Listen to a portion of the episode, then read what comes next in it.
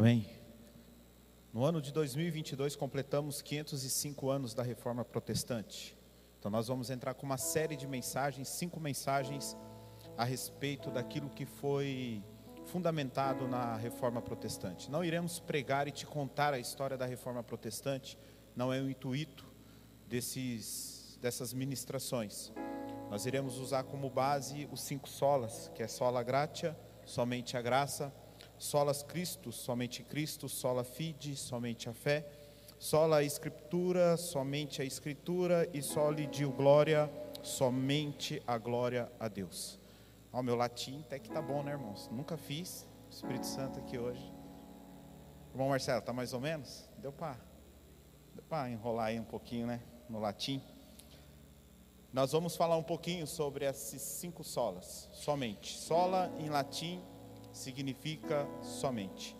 Somente a graça, somente Cristo, somente a fé, somente a Escritura e somente glória a Deus. É sobre isso que nós iremos falar nessas cinco semanas que virão pela frente. Porque não começamos a partir da próxima semana, sendo que o mês que vem tem cinco domingos. Poderíamos, né? Usar os cinco domingos, mas é que no último domingo é aniversário do porão. Então nós antecipamos essa ministração para este domingo e encerramos no quarto domingo do mês que vem, aonde outros pastores também estarão aqui ministrando.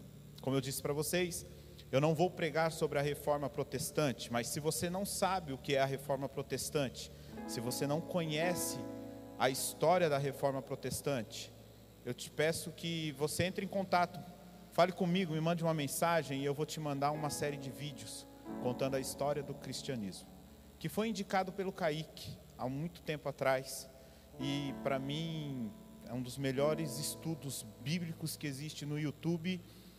É, formado por esses caras que lá estão. Se eu não me engano, eles são de um seminário batista. E é muito bom todos os estudos que tem lá. Mas esse estudo, contando a história do cristianismo, ele começa daquele tempo interbíblico, aqueles 400 anos antes de Cristo. Fala rapidamente daquele momento, depois fala rapidamente de Cristo e depois começa a contar a história do cristianismo. E no quarto episódio, depois que você já vem entendendo tudo o que está acontecendo com a igreja, no quarto episódio se fala da reforma protestante, por que a reforma foi fundamentada. E é interessante que quando você assistir, você vai ver que não é puxando sardinha para o protestante, crente, o evangélico, e metendo o pau na igreja católica. Não tem nada a ver disso, eles contam a história real do que aconteceu. E posso te dizer, irmãos, a nossa história ela é manchada por alguns momentos em nome de Cristo. Não somente a Igreja Católica, mas nós também da Reforma, nós também que se denominamos protestantes também temos uma história um pouco tenebrosa quando usamos o nome de Cristo. Afinal, aonde há um homem, aonde há o anseio pelo poder, sempre irão usar o nome de Deus em benefício próprio conosco não foi diferente. Então eu te convido a assistir essa série de mensagens, são seis episódios, se eu não me engano, tem mais um extra de 30 a 40 minutos. Então, sabe aquela série da Netflix que você quer começar? Troca ela e assiste essa série de mensagens. Pastor, vai mandar lá no grupo da igreja? Não, não vou mandar. Eu vou mandar para quem me pedir, porque aí eu quero saber quem é interessado nas coisas de Deus. Tá bom? Aí nós vamos sabendo com quem nós estamos caminhando, quem tem interesse real em assistir. Agora, se você me pedir só para mostrar que você tem interesse e você não assistir, é pior ainda, tá bom? Porque aí é com Deus, não é comigo. Então, mas quem tem interesse, quer ir assistir, me mande mensagem, vai ser um prazer dividir esse material com você também, tá bom?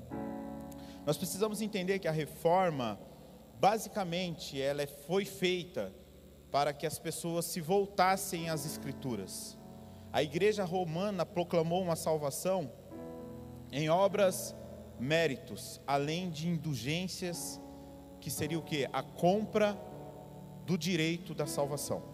Por isso que se iniciou a reforma. A reforma, tendo seu maior ícone Lutero, e ele não é o único, existem outros reformadores, tá? Os pré-reformadores também, fizeram, fizeram algo bonito, você vai ver nessa série de mensagens. Mas Lutero se levanta como uma voz se posicionando contra tudo aquilo que foi feito pela igreja em si, tá? Afinal, pelo que nós somos salvos? Essa é a pergunta. Nós somos salvos pelas nossas obras? Nós somos salvos porque colocamos na nossa rede social que somos cristãos? Somos salvos porque todos os domingos estamos na igreja? Somos salvos porque falamos de Cristo para as pessoas? Somos salvos porque fazemos sacrifício, jejum, oração, leitura bíblica. Por que, que nós somos salvos? Porque fazemos algo para merecer?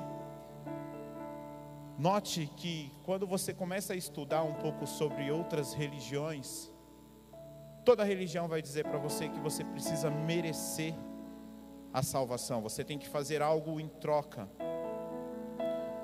independente do que seja, mas você precisa fazer algo em troca. E no cristianismo funciona dessa mesma forma? Precisamos fazer alguma coisa para sermos salvos? Temos como comprar a nossa salvação? Será que no momento do dízimo, quando eu sou fiel nos meus 10%, e eu dou até mais do que os 10%, que eu quero garantir algo com o Senhor, será que realmente isso que o cristianismo nos ensina? Pelo que nós somos salvos? Eu te convido aí para o texto de Efésios, capítulo 2, verso 4. Efésios 2, 4. Quem está lá hoje? Na, é a Gi? É. Gi, hoje nós vamos usar algumas traduções para ficar mais fácil o entendimento. Aí fica ligadona aí. Efésios 2,4 diz: Mas Deus, sendo rico em misericórdia, por causa do grande amor com que nos amou, e estamos nós mortos em nossas transgressões, nos deu vida juntamente com Cristo. Pela graça, vocês são salvos. E juntamente com Ele nos ressuscitou e com Ele nos fez assentar nas regiões celestiais em Cristo Jesus.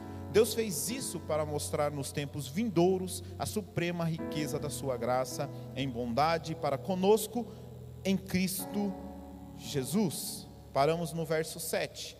Olha o que diz o verso 8. E é aqui que começa todo esse anseio por se criar a reforma. Lutero ele se cobrava muito sobre a sua salvação. Por vezes as pessoas encontravam Lutero desmaiado, de tanto que ele se autoflagelava, achando que ele precisava fazer alguma coisa para agradar a Deus. Quando se falava sobre salvação e redenção, eram palavras que ele temiam, porque ele enxergava um Deus que apenas manifestava a ira, e ele tentando agradar a Deus, ele buscava a sua salvação de qualquer forma. Então, jejuando, lendo a Bíblia e até mesmo auto se flagelando. Mas quando ele estudava este texto, quando ele foi chamado a ser professor de uma faculdade, e ele lendo isso daqui, estudando o texto, ele se deparou com esse texto de Efésios 2:8, porque pela graça vocês são salvos, mediante a fé. E isso não vem de vocês, é dom de Deus, não de obras, para que ninguém se glorie. Pela graça vocês são salvos, mediante a fé. E aí o texto diz: não por obras, ou seja, não pelo que você faz. Não há nada que você possa fazer que possa garantir a sua salvação. Somos salvos pela graça e mediante a fé. Em quem? Em Cristo Jesus. Logicamente que esse texto não vem contradizer o texto que está lá em Tiago 2, depois você lê na sua casa, do 14 ao 26, aonde Tiago fala sobre obras sobre fé, mas o que Tiago está tratando aqui é que é impossível você ter fé sem ter obras, tá bom? Isso fica muito claro quando seguimos o texto de Efésios. Olha o que diz no verso 10. Então, no verso 8 e no verso 9 diz que pela graça nós somos salvos mediante a fé e não por obras. Mas o texto continua em Efésios 2:10. Pois somos feitura dele criados em Cristo Jesus, para boas obras, as quais Deus de antemão preparou para que andássemos nela. Somos salvos, não somos salvos pelas obras, somos salvos para as obras. Aqui é a diferença. Não é a obra que vai te salvar, mas por você ser um salvo, você tem obras. Romanos 8,3 diz que a mera prática da lei não permite a nossa salvação. Em Romanos 5,1 diz que nós somos justificados pela fé em Jesus, ou seja, somos purificados dos nossos pecados, aceitos perante Deus unicamente pelo sacrifício, pela vida e pela morte do Senhor Jesus Cristo. É isso que nós estamos fazendo aqui nessa noite, relembrando a vida, sacrifício, morte e ressurreição de Cristo. Não somos aceitos por obras, sacrifícios ou até mesmo indulgências. Não somos aceitos nem ao menos pela lei as obras da lei de Moisés eram necessárias no Antigo Testamento para que as pessoas fossem salvas. Mas quando Cristo vem, é estabelecido um novo pacto, e esse cenário ele muda. Olha o que diz em Atos, e é interessante. Atos 15, e aqui eu quero usar a versão da King James. Atos 15, verso 1. E descendo certo homens da Judéia ensinavam aos irmãos e diziam: Ao menos que sejam circuncidados, conforme o método de Moisés, não podeis ser salvos. Mas levantam-se alguns da seita dos fariseus que haviam crido, dizendo que era necessário circuncidá-los e ordená-los a guardarem a lei de Moisés. Quando você olha todo o texto, o contexto dessa passagem, vai mostrar que homens que já criam em Jesus Cristo mesmo crendo em Jesus Cristo, eles queriam que outros homens praticassem a lei. Homens deste partido religioso, eles acreditavam que ainda não era apenas crer em Jesus Cristo, mas havia uma exigência das práticas da antiga aliança para que o homem fosse salvo. É muito importante saber que a religião não salva ninguém. Ou seja, a mera prática da lei não salva ninguém. Não é o quanto você vem para a igreja. Não é o quanto você trabalha na igreja. Nós fazemos isso porque amamos o Senhor. Nós lemos a Bíblia não para para irmos para o céu e sermos não sermos condenados ao inferno nós oramos, jejuamos, não porque temos medo do que vai acontecer se não fizermos isso. Nós fazemos isso porque amamos o Senhor. E quando eu separo um dia de jejum, eu estou me separando e me conectando com Deus. Não estou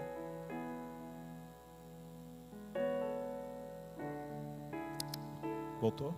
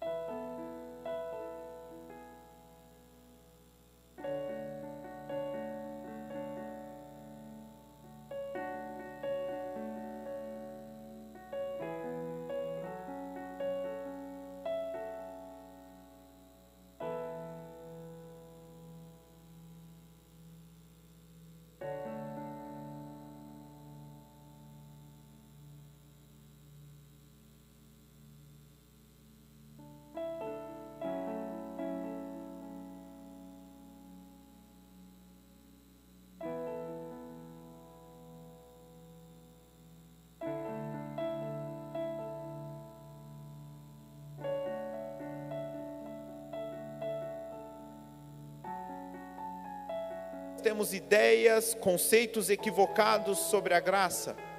Ou podemos dizer, nós temos um conceito incompleto do que é a graça de Deus. Muitas pessoas querem recorrer à graça de Deus quando caíram em pecado, quando erraram, quando pisaram na bola. Aí olham para o Senhor e falam: Senhor, me alcança com a tua graça, me perdoa. E o Senhor vai fazer. Mas nós associamos a graça unicamente aos pecados já cometidos. É lógico que a manifestação da graça começa justamente nesse ponto. Romanos 5:20, ao meio da revista corrigida diz assim, ó, Romanos 5:20, veio porém além a lei para que a ofensa abundasse, mas aonde o pecado abundou, superabundou a graça. A graça veio ao nosso encontro encontro quando nós estávamos ainda perdidos em nossos pecados. O salmista, no Salmo 69, 14, diz: Livra-me do lamaçal, para que eu não me afunde, que eu seja salvo dos que me odeiam e das profundezas da água. A graça veio para oferecer perdão, ok, mas como eu disse, esse conceito de graça é um conceito incompleto. A graça não é apenas para nos oferecer perdão, removendo a nossa condenação. Não podemos limitar a graça de Deus apenas a perdão de pecados. Olha o que diz Tito, Tito 2, verso 11. Tito 2, verso 11. Porque a graça de Deus se manifestou, trazendo salvação a todos. Estávamos perdidos em nossos pecados e ele continua: ela nos educa. Na NVT fala, somos instruídos. Na Almeida Corrigida fala, somos ensinados para que, renegadas as impiedades e as paixões mudanas, vivamos neste mundo de forma sensata, justa e piedosa, aguardando a bendita esperança e a manifestação da glória do nosso grande Deus e Salvador Jesus Cristo.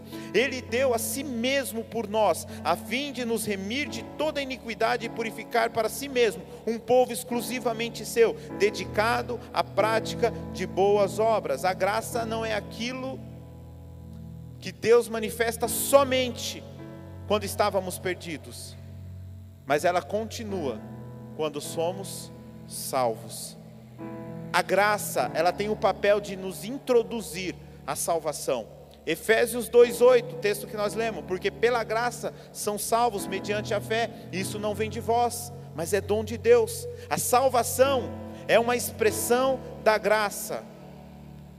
Então, quando você é salvo, eu te pergunto: a graça deixou de se manifestar na sua vida? Você experimenta a graça apenas quando você foi encontrado por Jesus no lamaçal dos seus pecados, na vida que você vivia. Ontem nós fomos ministrar numa igreja, eu não fui, eu fui só de motorista, né? E eu conversava com Mateus e com Lázaro, voltando e contando um pouco do meu passado tenebroso.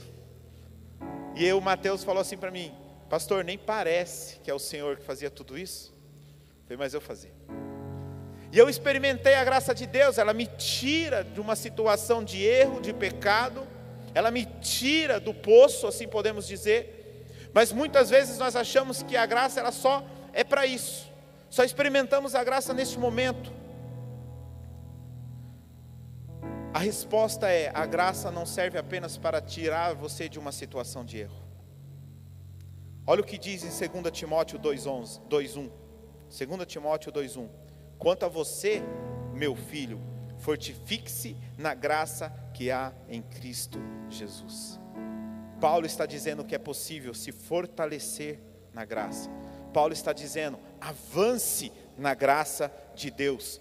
Pedro, em 2 Pedro 3,18, 2 Pedro 3,18 diz: pelo contrário, cresçam na graça e no conhecimento do nosso Senhor e Salvador Jesus Cristo. A Ele seja a glória, tanto agora como no dia eterno. Veja a graça que agiu para nos tirar do pecado, a graça que nos trouxe perdão, quer continuar trabalhando em nossas vidas. A ação de Deus em nossas vidas não se limita apenas a perdão, mas também nos traz postura para vencer as nossas tentações. A graça de Deus também é para vencermos a nossa tentação. Então, essa palavra nessa noite te convida a recorrer à graça de Deus, mas não apenas quando você cai, não apenas quando você erra, quando você quer errar. Irmãos, o pecado não nasce assim. Nossa, pequei. Não. Nós começamos a maquinar, começamos a pensar, começamos a desejar como vamos fazer, como as pessoas não irão saber, e aquilo vai descendo para o nosso coração e pecamos. Não podemos deixar de recorrer. Aí, quando eu pego, falo, agora eu recorro à graça de Deus.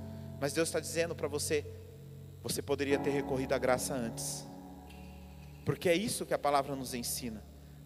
Que possamos crescer, que possamos avançar, que possamos prosseguir na graça do Senhor. É essa mesma graça que nos tira do pecado. Jesus nos ensinou a orar, e no verso 13 de Mateus 6 ele fala: E não nos deixe cair em tentação, mas livra-nos do mal. Nós fazemos essa oração todos os domingos, só que essa oração ela precisa ser diária, ela deve ser uma oração diária, não de um modelo repetido, mas da ideia de orar. Devemos orar diariamente e falar: Senhor, não nos deixe cair em tentação que a tua graça não nos deixe cair em tentação. A prova que essa oração é diária é que ela diz assim: o pão nosso de cada dia. A cada novo dia precisamos pedir para o Senhor. Então você fala assim: eu não sei orar. Olha para o Pai Nosso. Ah, então eu vou repetir o Pai Nosso todos os dias. Não, cabeção. Ele é apenas um esboço daquilo que o Senhor espera da sua oração diária.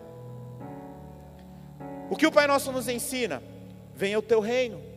Então ore todos os dias falando, Senhor, venha o teu reino, que venha o teu reino sobre a minha igreja, que venha o teu reino sobre o meu trabalho, que venha o teu reino sobre a minha família, que venha o teu reino sobre a minha vida. Implanta o teu reino. E esse implantar o reino, irmãos, não é estabelecer algo, não é colocar algo aqui móvel, visível, passageiro, é estabelecer o reino de Deus na nossa mente, nas nossas ações. Quando falamos, Senhor, venha o teu reino, não é que o céu vai descer e vai implantar aqui na terra, não. É a cultura, é aquilo que é feito no céu, é o pensamento que está no céu. Nós precisamos ter a mesma mente de Cristo. É sobre isso que essa oração fala. Aí eu não sei orar, então fala para o Senhor todos os dias, Senhor, estabeleça o teu reino na minha vida. Seja feita a tua vontade, irmãos, essa é a parte mais difícil da oração. Falar todos os dias para o Senhor, irmão, está tudo caindo, está tudo desabando. E você falar, Senhor, seja feita a tua vontade. Orar não é falar, Senhor, faça isso. Nós não podemos colocar Deus numa posição de servo. Ele é Senhor e soberano sobre todas as coisas. Então nós precisamos entender que Ele está no controle de tudo. Seja feita a tua vontade. Precisamos orar e agradecer pelo nosso sustento diário. O Pai Nosso nos ensina isso. O pão nosso de cada dia. Nós precisamos orar todos os dias e falando, Senhor, perdoa-me pelas minhas falhas, pelos meus erros, e me ensina a perdoar aqueles que falharam comigo, me ensina a amar aqueles que eu não consigo amar, me ensina a liberar perdão, e por fim, peça para o Senhor, manifeste a sua graça sobre mim. Isso é oração diária. A tentação tem sido um problema para o homem desde o início, desde Adão e Eva no Éden. Eles caíram, eles sucumbiram, eles erraram, eles foram tentados. Se tem algo que o homem é difícil de lidar é com tentação. O próprio Jesus lidou com tentação. Jesus foi tentado em todas as coisas, nós lemos esse texto. Não apenas em algumas, em todas as coisas. Embora tenha sido tentado, conforme a nossa semelhança, ele viveu sem pecado. Se você ler Mateus 4, você vai ver falando sobre as tentações de Cristo. Jesus não se curva diante das tentações, ele vive de forma vitoriosa sobre as tentações e sobre o pecado. Esse mesmo Jesus, que sabe exatamente o que é ser tentado, nenhum homem deu testemunho dele. Em Mateus 3, 16, 17, o próprio Deus dá testemunho dele: Eis o meu filho amado. Na transfiguração, em Mateus 17, 5, Deus também fala sobre esse teu filho, o filho amado, a qual eu me agrado. Jesus conhece a nossa fraqueza, Jesus conhece a nossa tentação. E deixa eu te dizer uma coisa: Ele pode te socorrer. A Bíblia fala desse trono da graça. O escritor aos Hebreus fala assim: vai com ousadia para o trono da graça. E essa graça, irmão, ela não está disponível apenas quando caímos. O Senhor Jesus disse em Mateus 26, 41: Vigiem e orem para que não caiam em tentação. O espírito, na verdade, está pronto, mas a carne é fraca. A graça não é apenas quando caímos. Glória a Deus pela sua graça. Quando nós caímos, mas ela não está disponível apenas quando erramos. A graça de Deus, ela já está disponível antes de errarmos. Experimentarmos a graça de Deus 1 João 1,9 diz: Se confessarmos os nossos pecados, Ele é fiel e justo para nos perdoar os pecados e nos purificar de todas as justiça. Mas a graça não se limita apenas pedir socorro quando caímos. A graça, ela é uma capacitação, a graça, ela é um empoderamento vindo da parte do Senhor, para que você nem ao menos caia em tentação. A graça, ela socorre o caído, mas também é uma força que capacita para que não venhamos cair, para que vencemos as tentações antes das tentações nos vencer. A historinha que você conta, cola com a sua mãe, cola com o seu cônjuge, cola com o seu líder, cola até mesmo com o seu pastor. Mas com Deus não cola. Com Deus não cola. Porque o Senhor está nos dizendo: recorra a mim antes de cair. Eu vejo pessoas justificando o erro de outras pessoas e dizendo: mas ele é assim, mas ela é assim, sempre foi assim. E aí nós somos obrigados a entender a pessoa porque ela sempre foi assim, porque ele sempre foi assim. Mas são pessoas que não recorrem ao trono da graça, não chegam com ousadia diante do Senhor. Qual é a ocasião oportuna para sermos socorridos? Apenas como caímos? Não. O momento oportuno de sermos socorridos é antes da queda, é prevenir essa queda. A graça não é apenas perdão, a graça é uma força. Lembre-se disso. A graça não se trata apenas de perdão, mas se trata de capacitação, se trata de empoderamento. Graça não apenas não apenas algo que não merecemos, mas também algo que Deus trabalha em nossas vidas. É muito interessante o texto de 2 Coríntios, não vou ler porque não dá tempo. 2 Coríntios, capítulo 12, do verso 7 ao verso 10. Paulo fala: Senhor, está difícil. Três vezes ele pede ao Senhor que se afaste dele a tentação. Então, ele mesmo disse: o Senhor, a minha graça é o que te basta para você poder, para, o, para que o poder se aperfeiçoe na sua fraqueza. É isso que Deus está falando para Paulo. Paulo, a minha graça é suficiente. Quando você lê esse texto, note: Paulo não caiu em pecado. Paulo não havia pecado, mas Paulo pode ser que ele esteja nesse momento aqui sucumbindo, querendo cair. Há muitas brigas teológicas referente ao que estava acontecendo aqui, esse espinho na carne. Paulo era doente, não era, era pecado, não, não importa, independente do que seja.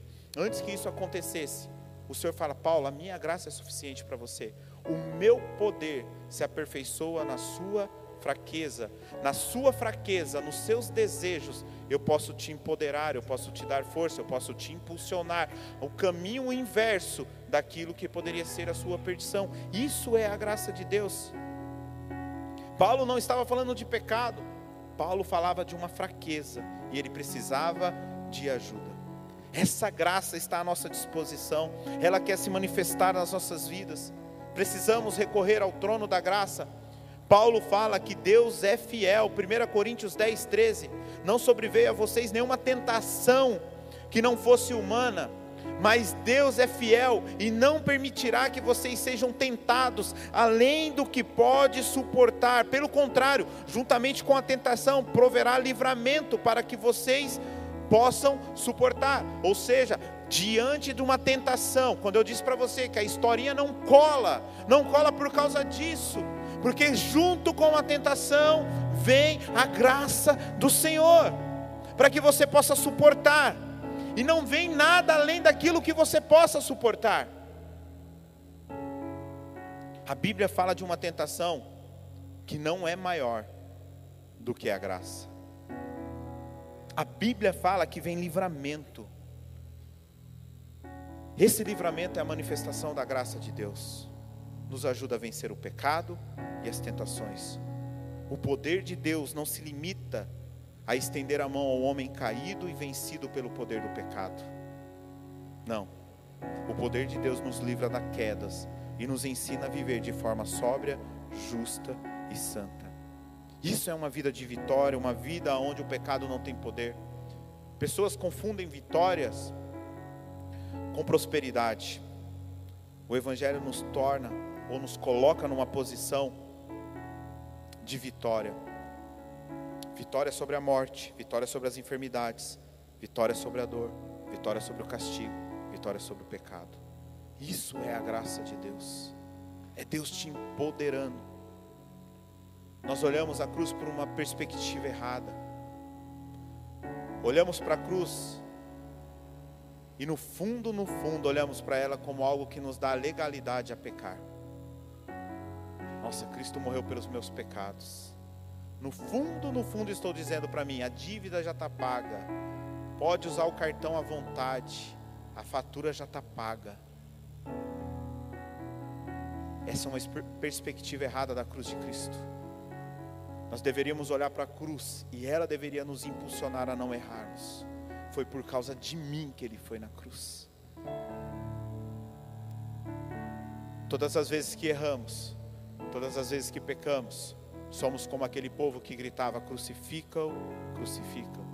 Toda vez que nós erramos e pecamos, somos como os soldados, batemos cravos nas mãos de Jesus crucificamos Ele todas as vezes, pelas nossas paixões e os nossos desejos.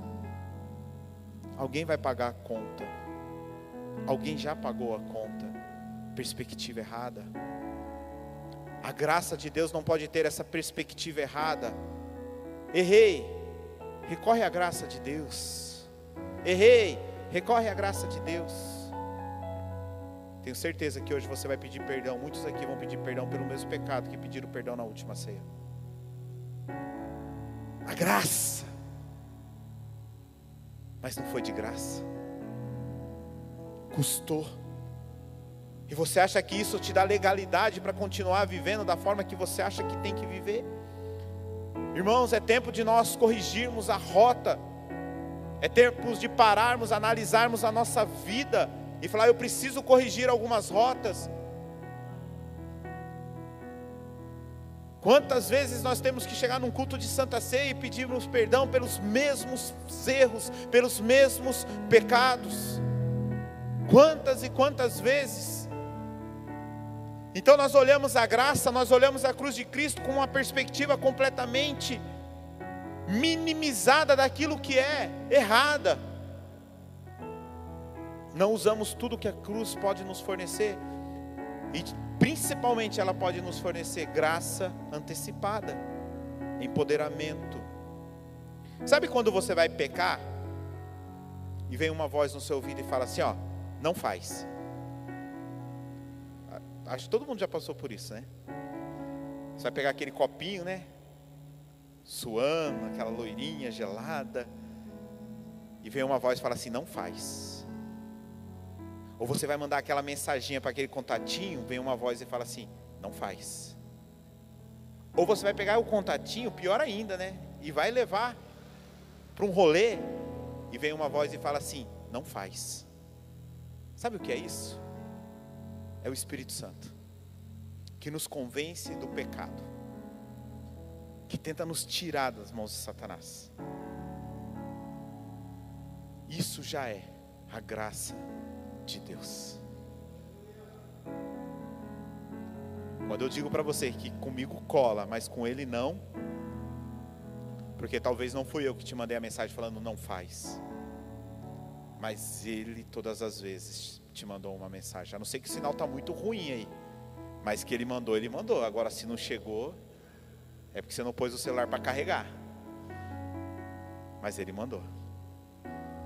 Porque a palavra de Deus diz que não há uma tentação que Ele não mande o livramento junto, o escape. Então não cola, cria vergonha na cara, é mais fácil, acerta a rota, se ajusta. Vou falar igual aquele policial, se apluma, João. Tem que se aplumar tem que se acertar, tem que se alinhar. A graça de Deus já está disponível. Você pode experimentar quando você pecar? Pode. Mas Deus está te dizendo essa noite: você pode experimentar muito antes. Tem coisas que você não vai precisar passar, porque irmãos, experimentar o perdão de Deus, ok, mas você vai colher a semente que você plantou. Não é porque Deus te perdoou que as coisas não vão acontecer. Tem gente que tem um evangelho, uma teologia muito errada, muito superficial. Ah, vou para a igreja, tudo vai melhorar.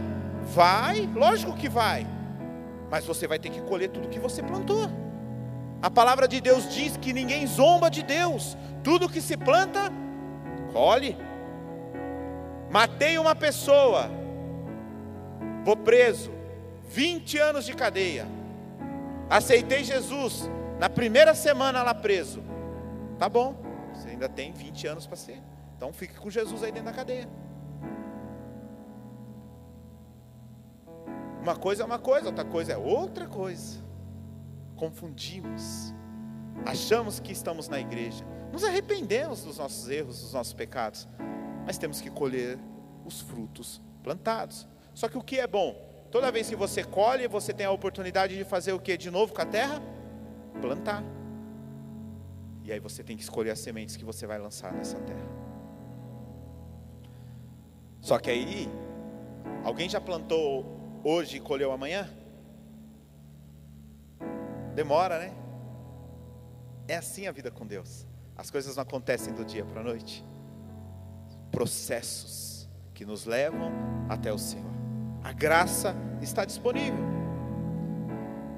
E para encerrar, essa palavra não quer te encorajar apenas a batalhar contra as tentações, dizer não às propostas de pecado, resistir às tentações, mas que possamos entender que há em nós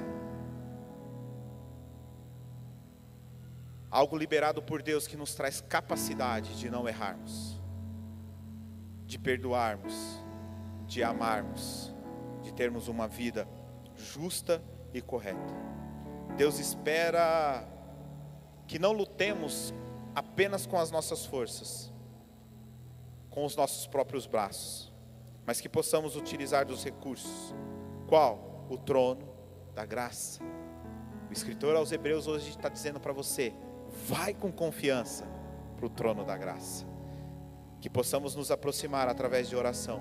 Jesus disse: vigiai e orai Vigilância é importante porque ela abre os nossos olhos. Mas o que nos aproxima de Deus é a oração. Jesus recorre ao Senhor no momento mais difícil do Getsemane, no momento de batalha. Jesus recorre ao trono da graça. Devemos recorrer a Deus. Ele é o socorro presente. Então você vai sair daqui com mais uma informação.